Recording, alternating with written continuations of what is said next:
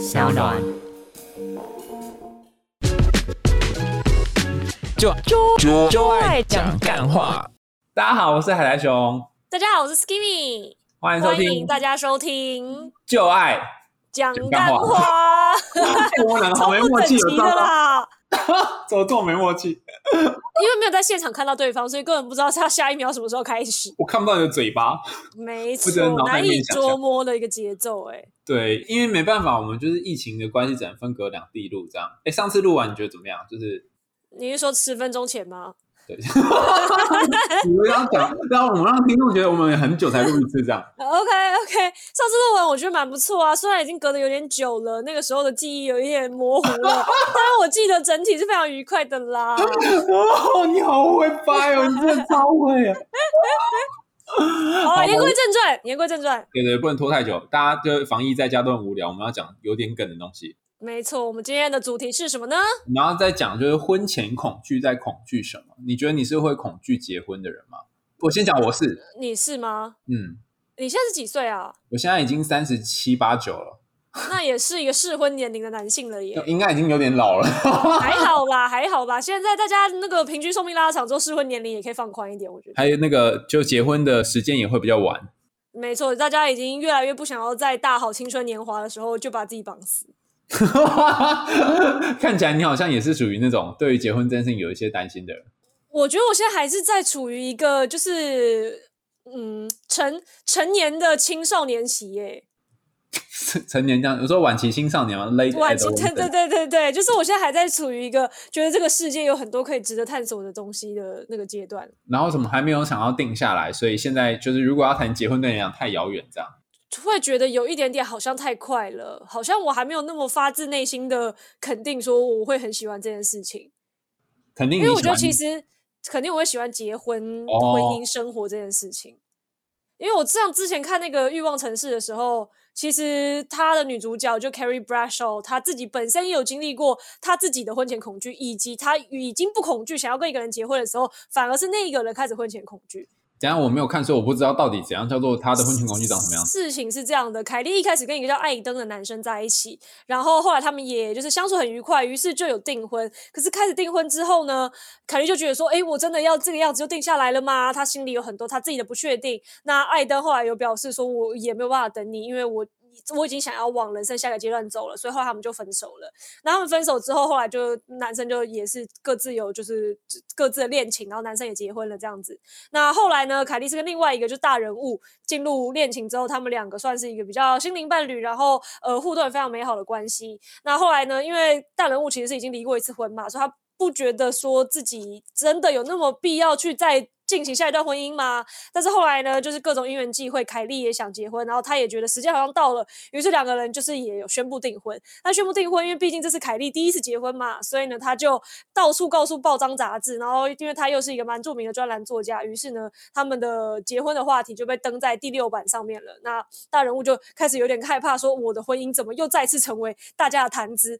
然后所以呢，他选择在婚礼上，就是一典礼要开始前一刻打电话给凯莉说，我没办法过去，然后一切就爆开。哇哦，所以他就没有办法跟他结婚。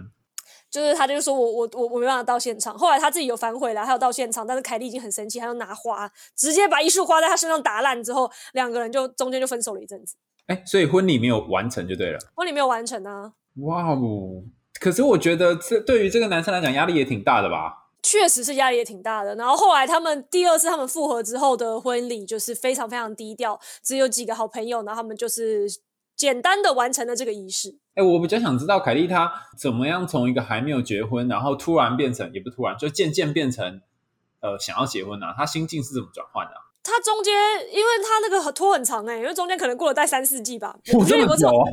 有这么多季啦？因为我后来就没看了，然后是电影版才拍说他们要结婚，就是他跟大人物要结婚这样。那因为其实中间他们不是有四个女生吗，所以中间就是三个姐妹各自有各自的感情的事情，她们都会拿出来讨论嘛。所以其实姐妹经历的事情，就像她自己经历的一样，那就包括了姐妹可能有各种从约炮到认真交往，到认真交往的男人很烂，到交往一个很好的男人，却发现有各种地方不行，然后最后慢慢的有一些姐妹选择定下来之后，就影响了大家的心情，这样子。哎，对我突然觉得觉得你说的这种就是呃身边的闺蜜们都结婚了，这种感觉是不是也会影响当事人觉得要不要结婚这件事？我觉得也会影响很大哎、因为其实是我的好姐妹有一个蛮好的姐妹，她本来去年的时候有在跟她当时的男朋友讨论要结婚，后来男生出轨了啦。然后你就更对婚姻感到失望吗？我就因为我本来那时候想说，哇，就大家就你知道，同就是原来真爱还是存在的，然后发生这件事情，想说爱情无聊的玩意儿。哎、可是也有人是那种，就是原本说好要一起住入养老院的人，后来一一身边人都结婚了，所以就没办法，他就他就结婚，有这种吗？这个也太悲惨了吧！他还可以，他可以直接去认识养老院里面的朋友啊，就解决了所有的问题。不是养老院的，他年纪还离他太远了。意思是说，譬如说，可能三十岁的时候就说啊，我如果我到五十岁还没有结婚，我们就一起住养老院。然后那些姐妹说好好好好，就到不到四十岁之前，这些姐妹们都一一结婚了，所以她可能将近四十岁的时候再去预约养老院，里面的人也都年纪太大了。哈，可这就是这个就是妥协的欸，在我看起来，他好像就是这个理由对我来说是一个很危险的理由，就是大家都结婚了，所以我觉得我也要结。哦，你你认为就是在你的状况下，是你也想要结婚，你才会真的决定要不要结婚这个条件？对，如果只是因为大家都做这件事情，然后你有同财压力，或者是你担心自己未来孤老终生的话，其实我觉得他最终一定会这个心态还是会变成一个问题，然后回来反咬你一口。好啊，那我们来测测看你到底有没有婚前恐惧症。来吧，我觉得可能是有诶、我听起来是有诶、经举手说我有，我就觉得我应该是属于很害怕结婚这种人。那你觉得我听起来像有吧？我觉得看起来有一点迹象。我们来看一下，好它这个测验题目是在那个《高敏感的爱情天赋》这本书里面收录，它是那个 Aaron 哈，就是一个感情心理学家哈。他叫 A R O N，他们是一对很有名的夫妇，然后其中一个作者叫 Elaine 哈，他就写了这一本书，叫做《高敏感的爱情天赋》。那这本书它虽然叫高敏感哈，好像是写给高敏感的人，但实际上并没有，因为它里面也谈了很多跟感情有关的东西，然后也谈了呃安全感哈、依附风格等等，所以其实有很多内容。那我们就特别举这个有关于承诺恐惧症的主题出来跟大家讨论，它里面总共有十五题的量表。然后我们可以一一来跟大家分享说，哦，你如果符合这十五题的量表，那你的状况是属于哪一种？这样子。好，你准备好吗？我来我好紧张哦。我要来审判你了啊、首先，呃，我们先看第一题哈。第一题是说，呃，如果提到在感情关系当中哈、嘿就是过去感情关系当中，如果你提到过去羞愧的一些事情，就会觉得浑身不自在，你觉得有吗？是比如说哪一种羞愧的事情？比如说，我觉得我自己曾经就是讲了一些很白痴的话，嗯或者说做了一些很白痴的行为，这样吗？那你有觉得很羞愧吗？是是是类似这种的话，其实是会羞愧的欸。我是那种晚上要躺在床上要睡觉的时候，然后我大脑就会跟我说：“我们来 review 一下你之前做过的蠢事吧。”那我就觉得啊，天哪，我不要想这个。什么？你的大脑那么厉害，它晚上会自动做一个那个 refresh 的动作哦？对，它会自动做一个 refresh 动作，然后它就会开始鞭，就我的高我就开始鞭策我说：“你看，你之前做过多么丢脸的事啊啊，！”对啊，所以它那我就说不是你不能按暂停之类的吗？我后来开始练冥想之后就可以了。哦好哦，我觉得好好神哦！我的大脑为什么都没有这个功能啊？你这经常的时候它就有自带这个功能，是怎么回事？这么好？这是一个很折磨人的功能呢、可是你可以五日三省吾身，不是挺好的吗？不想啊，一点都不想。你不想想无日软烂废三回这样子。好，但是你是那种想到过去的、呃、一些事情，然后你就会觉得浑身不自在的人。对，是好，第二题，如果有一些私事被你亲密的伴侣知道，你觉得可能会被对方嫌弃、嫌恶。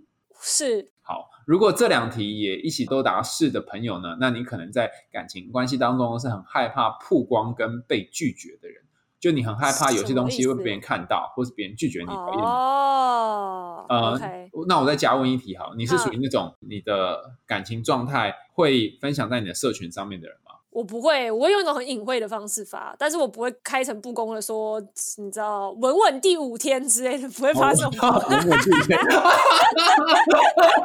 这好好笑。稳稳第五天，这应该是国中生才会做的事情吧？就是对，它是来自一个吉娃娃，很像国中生的梗图。对，还感情正在萌芽的人才会这样，然后每个月都要庆祝在一起纪念日。我这是我跟宝 B 弟在一起第三期纪念日。就是这样。对，好，总之这两个你都是是嘛哈。然后呃，像我们进入第三题了哦，听众可以跟我们一起做。第三题是担心有些时候坦诚讲一些事情会激怒对方。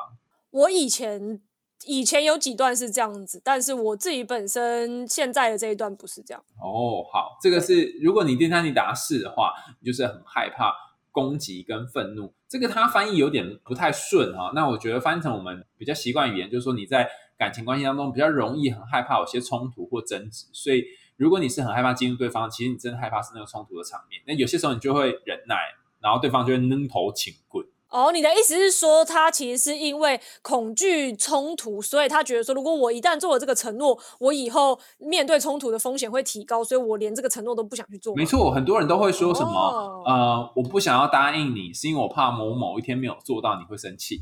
哎，对对对，我爸爸常常讲这种话啊，真的吗？所以你爸也是经常不答应别人，要答应就一定会做到。没错，然后他甚至是那种，就是因为我妈很想要礼物嘛，就是逢年过节的时候，他觉得说，如果你有想到我送我一枝花，我都很开心啊。然后我爸就说，如果我今年做了，我明年没做的话，我就被嘴爆，所以我连今年都不要做。然后想说，到底在勾那边消尾啊？要是我是你爸的话，就每一年送一个花瓣，然后十年之后就会累积成一朵花。也是不错啊，这也是蛮有蛮有意义的。但是第一年的花就会变成枯萎掉花瓣。他可以先把它做成永生花，之后然后一片一片给。哎，有道理耶！是不是？他就只要买一朵就好了？如此多，你你不理解创新性的解决方式。有些时候就是有些时候很害怕会就是明年后年会没有办法达成这件事，所以我今天如果真的送了永生花，我会担心我明年没有送啊。你是说我把花瓣已经拆成十二年份了，然后我明年要送的时候，这一包就不知道到哪里去了？对对对，忘记了，太烂了吧？对我就是一个很容易忘东忘西的，然后搬家还是什么，哎，不见喽，这样。那你可以跟我爸做好朋友。好，完第四题，第四题，第四题是宁可不爱对方，然后或不付出，这样就可以不用承担失去对方的风险。哎，这个其实我年轻的时候有一点，现在已经没有了。哦，所以你现在是会整个人就雷下去爱，雷下去吗？应该是说，我现在会觉得说，我如果真的喜欢这个人，那不管我知道说未来可能最坏的状况或者最好的状况大概是长怎么样，他都不应该去影响到说我现在对这个人好啊。所以你只要整个人进去，你就可以进去这样。也不是进去，我觉得是一种清醒，但是。投入的付出，就是我你讲的傻鬼，不是因为有一些有一些整个人聊进去，是他一直付出，然后他一直希望对方可以给他一些他希望的回报。但是我觉得，只要你不要有这个想要有回报的预期心理，其实你给对方的好就会是真诚的，而且不会是让你自己觉得自苦的。所以你我不知道是我习惯吗？那你的意思是说，呃，清醒的投入的意思就是不求回报的真心爱对方，是这样吗？就是因为很多人，我以前的话是，我可能会就我做这件事情，我想说，哦，我希望做这件事情对方会开心啊，或者是什么什么之类，但是我又不把这个小别扭的心情讲出来，所以变成是我自己在心中会有一些自己的计较，觉得说，哦，我好像都一直在付出，可是我怎么都没有得到我想要的回报什么之类的，然后就开始在家里无限轮回。但是我后来长大之后呢，就发现说，其实。不需要有这样子的预期心理。如果你今天就是真的因为很喜欢对方，然后你也觉得说你们相处很愉快，你就只是想对他好，或者你就是想要他开心的话，你就大不了就直接讲出来，让对方知道说你有这样子对他好的心，而不是他就这边藏着掖着，或者是用一些很奇怪的方式去表达。但是如果你一直对他好，那他都没有回应你，然后你觉得那就是这样子，其实也会让你自己本身的感情浓度下降吧。哦，所以其实它就是一个关联性的，而不是说一定要对方做到什么，然后才代表对方爱你。你可能自己就会有些感觉。对啊，对啊，如果就是说相处起来就不愉快的话，那我当然我的爱也会慢慢越来越少啊。好，那我们进入第五题。第五题是总觉得对方最后还是会背叛我，你觉得有吗？这个我觉得没有诶。好，如果你第四题跟第五题都是答是的，那现在看起来 Skimmy 就是这两题目前比较像是趋近于否。那如果你是答是的，就表示说你在感情里面比较担心会被丢掉，会被抛弃，不论是这个关系会结束，或者是对方会劈腿或背叛你。好，那第六题是。不敢在对方面前表现自己真实的一面。以前有，现在这一个不会。你的真实一面是怎样？我真实一面，就是我，我有时候在家里发出一些很很智障的声音。什么哔哔哔？唱 对，然后我会唱一些很奇怪的歌，像我最近常常一在家里唱。我之前国中的时候，因为国中读的是教会学校嘛，然后周二团期他就放一些他觉得很有教育性的影片。然后之前就有一个影片是关于有一个小黄瓜还是什么的，然后他一直在等圣诞老人来送他礼物。我知道那个，你知道你有看过什么《便便之歌》吗？我不知道，他就是唱说死圣诞老人真的是他。他有没有带礼物？然后我就在家里唱一些这种歌。你唱这个歌，然后你在对方面前唱这个歌，你觉得 OK？对，我觉得超 OK 啊！他会跟我一起唱哎。我觉得我我要是我会跟你一起唱，我觉得很好玩。我之前听过什么黄金黄金便便什么圣诞之歌，反反正它就是有一个大便，它在圣诞节的时候会发光，所以它叫黄金便便，好像是南方公主的一个歌。OK，也跟这很像。好，所以你是 OK 的，你可以在对方面前展现真实的一面。对，好，然后第七题是和对方关系比较靠近、亲密的时候，情感会强烈到想要停下来，就算是好或是开心的情感也会停下来，就是会不想要让那个整个状况太嗨或太太亲密或太热烈。这两题我以前都是是，现在都是否。等下，我有点不太理解这句话的描述。我猜有些听众可能也不太理解那个以前的那个事是什么感觉？什么叫做你跟对方亲密，你要停下来？这是哪里有病吗？还是怎样？我就是觉得天呐，内心的情绪就情感好澎湃哦，然后我就会觉得说，我是不是表达出这么澎湃的情感，就是我不太确定这个东西到底要用怎么样的方式去流露出来，我不知道我自己没办法拿捏掌控，就是有点像 Elsa 没有办法控制她自己的那个冰的魔法的时候、哦那种感觉一样，对。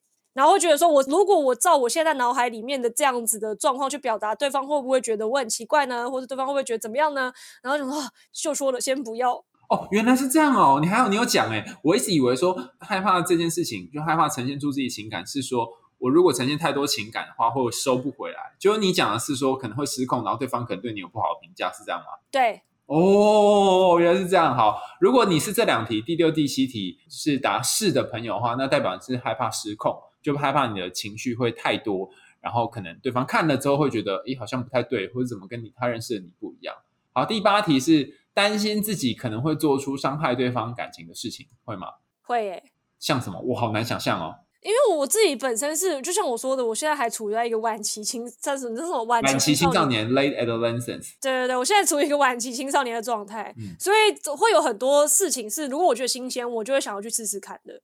但是，你当你去尝鲜的时候，你毕竟也是伴随着对于一些已经本来你已经稳定拥有的东西，可能会受到危机，或者是有一些你知道你会 jeopardize 这个东西，我不知道怎么翻译这个词，就是你会 危害到危害到对危害，你会危害到就是你现在已经拥有一些东西，所以我在考量的是这方面哦，所以你怕你如果按太放飞自我，然后对方会受伤之类的。对啊，哦，原来如此。好，第九题是担心对方想要控制我，而不想和对方太过亲密。这个我不会。好如果是第八题的话，第八题刚刚讲那个担心自己可能会做出伤害对方情感的事，那 Elaine Aron 他的说法是说，这是属于那个毁灭性、恐惧毁灭性的冲动，就你很害怕自己内在有一个冲动是想要伤害对方或毁灭掉对方。但其实我觉得你刚刚讲的例子比较像是你的自由自在这件事情可能会影响到对方的感情，对，是吗？是的，好，然后第九题是担心对方想要控制我，而不愿意和对方太过亲密，你会吗？这个我不会诶、所以你不怕对方太过亲密，不怕对方会控制你这样。因为我自己本身原生家庭，就我跟我妈的关系，就是那种超级共融性的关系，所以我好像还蛮习惯这种共融是什么意思啊？就是我们无话不谈那种。然后只要他有什么情绪的时候，我可以很快知道他在经历的状况到底是大概是怎么样。然后我有情绪的时候，他也可以很快的知道说我现在不开心的点到底在哪里，这样子。哦，就不用太多的这个猜测这样。因为我应该是这么多年来的无话不谈，已经导致我们有这样子的默契了。可是，在伴侣关系中不一样吧？你都不会怕对方控制你嘛？会帮怕对方讲很多东西，让你觉得你好像被关起来的感觉。我没有经历过那种真的恐怖情人的控制，所以我觉得我讲可能不准。哦，对，但是如果想要知道说我现在在做什么事情啊，或者什么之类的，然后想要跟我就是可能很紧密的有一段就是你知道粘在一起的时光，我是 OK 的。好哦，这边有一个呃内容叫做它的解释是说恐恐惧被吞噬。如果你这一题第九题答案是是，就是害怕跟对方太过亲密，答案是就是你害怕被吞噬。吞噬这其实是心理学一个用词啊，就是说你有一个自我，对方也有一个自我，我们把它想象成两个圈圈。就是如果你是属于害怕被吞噬的这种呃恐惧的类型，就是很怕它的那个圈圈咬掉你，然后让你的自我越来越小，会不见这样。但看起来你跟你妈的状况似乎相处的还蛮平衡的，然后你的过往的伴侣也都没有曾经把你吞掉过。对，好，这属于运气比较好，含金汤匙出生类型。没有啦，运气比较好，运气没有没有遇到一些比较爆裂炙热的人吧。好，遇到暴力之人也蛮危险的，就是大家可能 可能要小心一点。第十题，心里某一部分害怕对感情做出长期的承诺。对 我先把 that's me。我先把第十一题问完哈，就是第十一题是对于被对方依赖、成为对方的感情支柱感到有点不安。我不会耶，哎，跟这两题有点不一样。啊，你先说第一、第一个第十题，就是你很怕做长远的承诺，原因是什么？因为我怕万一我没有办法信守这个词，就跟我爸爸一样啊。原来是你爸影子啊！没错，我怕我万一没有办法信守这个承诺的话，那之后我是不是自己会受到良心的谴责？然后我也会去替对方感同身受的过程中，我会自己在脑海中幻想一次对方可能会有的伤痛，然后会把这个伤痛跟我自己过往经历过的伤痛连接在一起。所以等于说，我自己已经重复在我脑海里面上演了无数次撕心裂肺的戏码。哦，哎，我发现有两种人呢，有一种人是说，呃，他恐惧承诺是很害怕自己有一天受伤；那另外一种人刚好跟你刚刚那讲的有点像，是害怕自己承诺之后对方哪一天会受伤。没错。哦，原来是这样啊！你心里面竟然出现了这个。也就是之后你可能会违背承诺，而且我觉得两个都有哎，就是以前的话比较多害怕自己受伤，然后自己受伤过几遍之后，就开始会替对方担忧，说对方会不会也经历到我以前经历到那种痛苦。其实我觉得好像还是是在处理自己曾经经历过的痛苦。那如果我跟你说，就是我们常我们在交往，然后跟你说，呃。就是我们要有一个长期的承诺，你就会直接说先不要吗？还是什么？我觉得要看两个人之间的状况。哎，如果说我觉得说火候其实也到了，然后彼此的关系是让我有信心的，那其实也是 OK 啊。先讲一个那个你没信心的情况下，那你会说什么？你就会说，我就会说修蛋姐，你要修蛋姐，你常常在修蛋姐，又要延续上一集的那个梗。我就是说哈，可是我我觉得没准备好。对，我就先就说了，先不要。好，那第十一题，你的回答是不会嘛？就是说，对于经常被对方依赖，或是成为对方的感情支柱，你并不会觉得不安，是因为你呃，在你跟你妈关系当中也经常是这样。对。哦，OK。我反而是会喜欢这种很很紧密的关系的。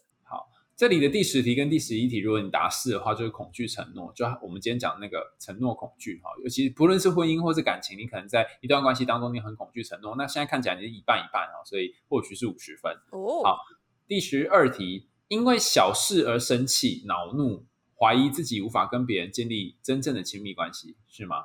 我以前求学时期比较容易有这种感觉，等一下那我觉得有点不能理解，什么叫做为了小事而恼怒啊？就是可能有很多事情对方做了，是因为你有太多的情绪卡在心底，然后你平常就没有让这些情绪好好的流露出来，所以呢，当有一些明明看似很小，可是它其实可能触动到你内心深处某一个已经紧绷很久的点的时候，然后你就会自己经历一些情绪大爆发，然后自己情绪大爆发的时候，你会觉得说，哎，我就是怎么跟人相处那么累啊，什么之类的，所以就会觉得说，要不干脆还是就离大家远一点好了。哦，所以你的意思是说，他有点像是呃，对于自己的情绪没有什么掌控感，然后不喜欢自己这样，然后干脆就不要。对，在我求学时期的话，我会觉得比较像是这样的感觉。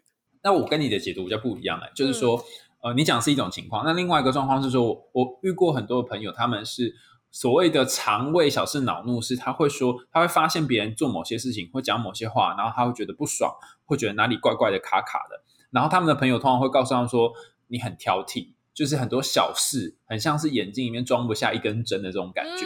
可是，然后这个难道不是他们自己有很多情绪卡在自己心里，没有办法调和吗？哦，对啊，所以他们也很讨厌这个自己很挑剔的这件事。嗯，那其实跟我那时候求学时候蛮像的。哎，真的哦，好哦，那可能是一样的概念，就是说，因为不喜欢自己有某些情绪，或是不能接受自己有某种情绪，所以你会觉得这样的自己是不是跟别人在一起会让对方觉得负担？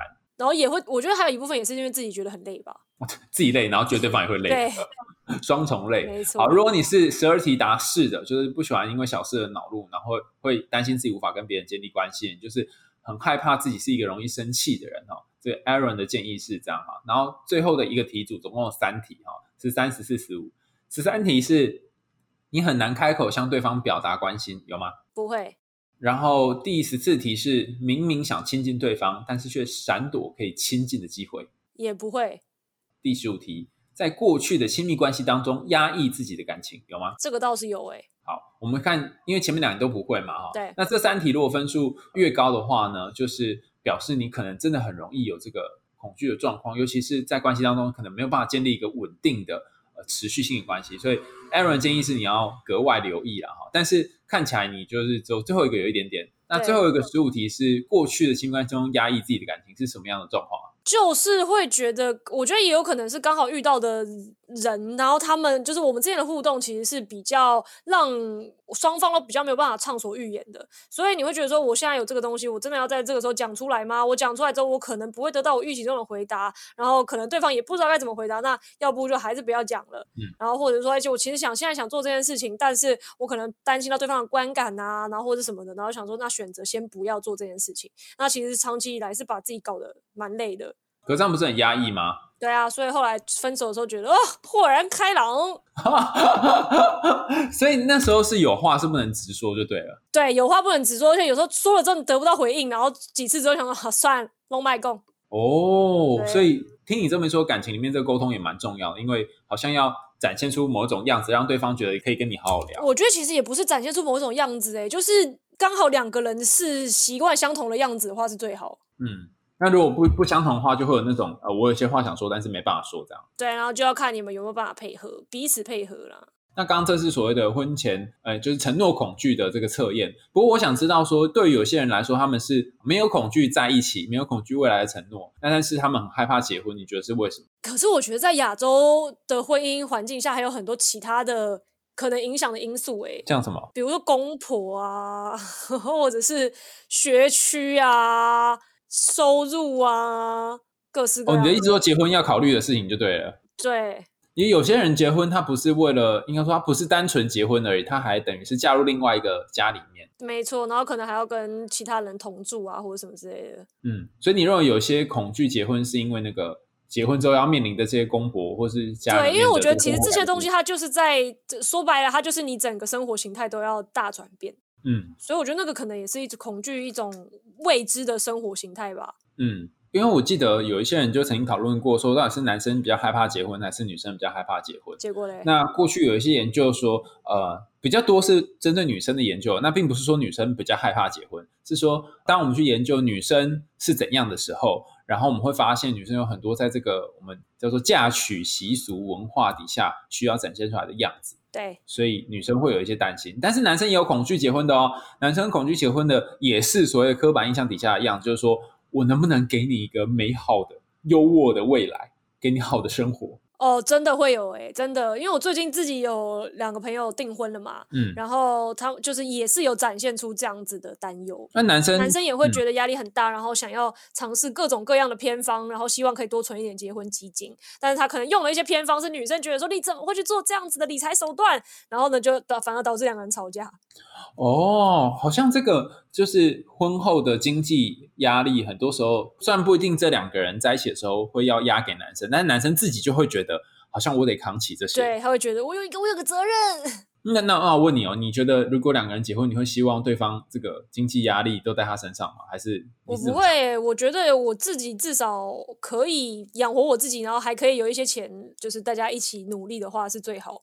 然后当然他的收入不能跟我的收入差太多啦，我觉得。哦，好哦，所以就是可能会希望有一个经济收入跟自己差不多的人，但是没有一定要他需要 cover 整个家里面的费用，那大家可以一起分担。大家一起分担。哦，好哦，所以可能也要找到一个跟你有同样想法的人，就觉得好一点。哈，我觉得这件事情理性上想想觉得还好，就好像我们可以一起分担，但是情感上就很容易觉得男生应该要怎样怎样怎样的这个你自己之前有在那个，就是我们讨论当男人恋爱时的时候，你有讲过，你是那种会有很多压力的那种类型。对啊，对啊，对啊，我就觉得啊，天哪！我万一万一就大家如果没听到那一集，可以去听我们第一集啊，《当男人恋爱时》，就是我会觉得，如果我没有给你一个幸福美好的生活，就会觉得啊，我是不是一个没有用的卡小？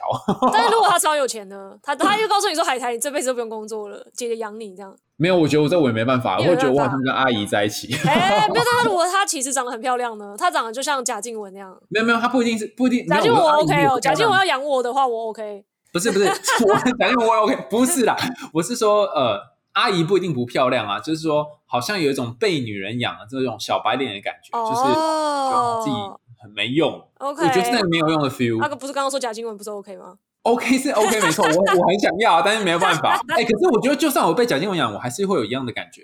哦，你还是是会希望你自己可以争气点这样子对，。我会觉得我是一个不争气的男生。哦，可是其实我好像也是哎、就是我是那种如果因为之前很多人就会说啊，你反正就是也可以靠脸啊，你干嘛不就是靠脸人生什么之类，他们就开玩笑嘛。嗯然后我自己有很认真的审视过我的个性，嗯然后包括我还就是你知道也跟那些就是会算命的朋友聊天啊，他们说他说你命中注定他说你可以靠脸吗？是这样吗？没有，他说他说你命中注定不能这样子啦。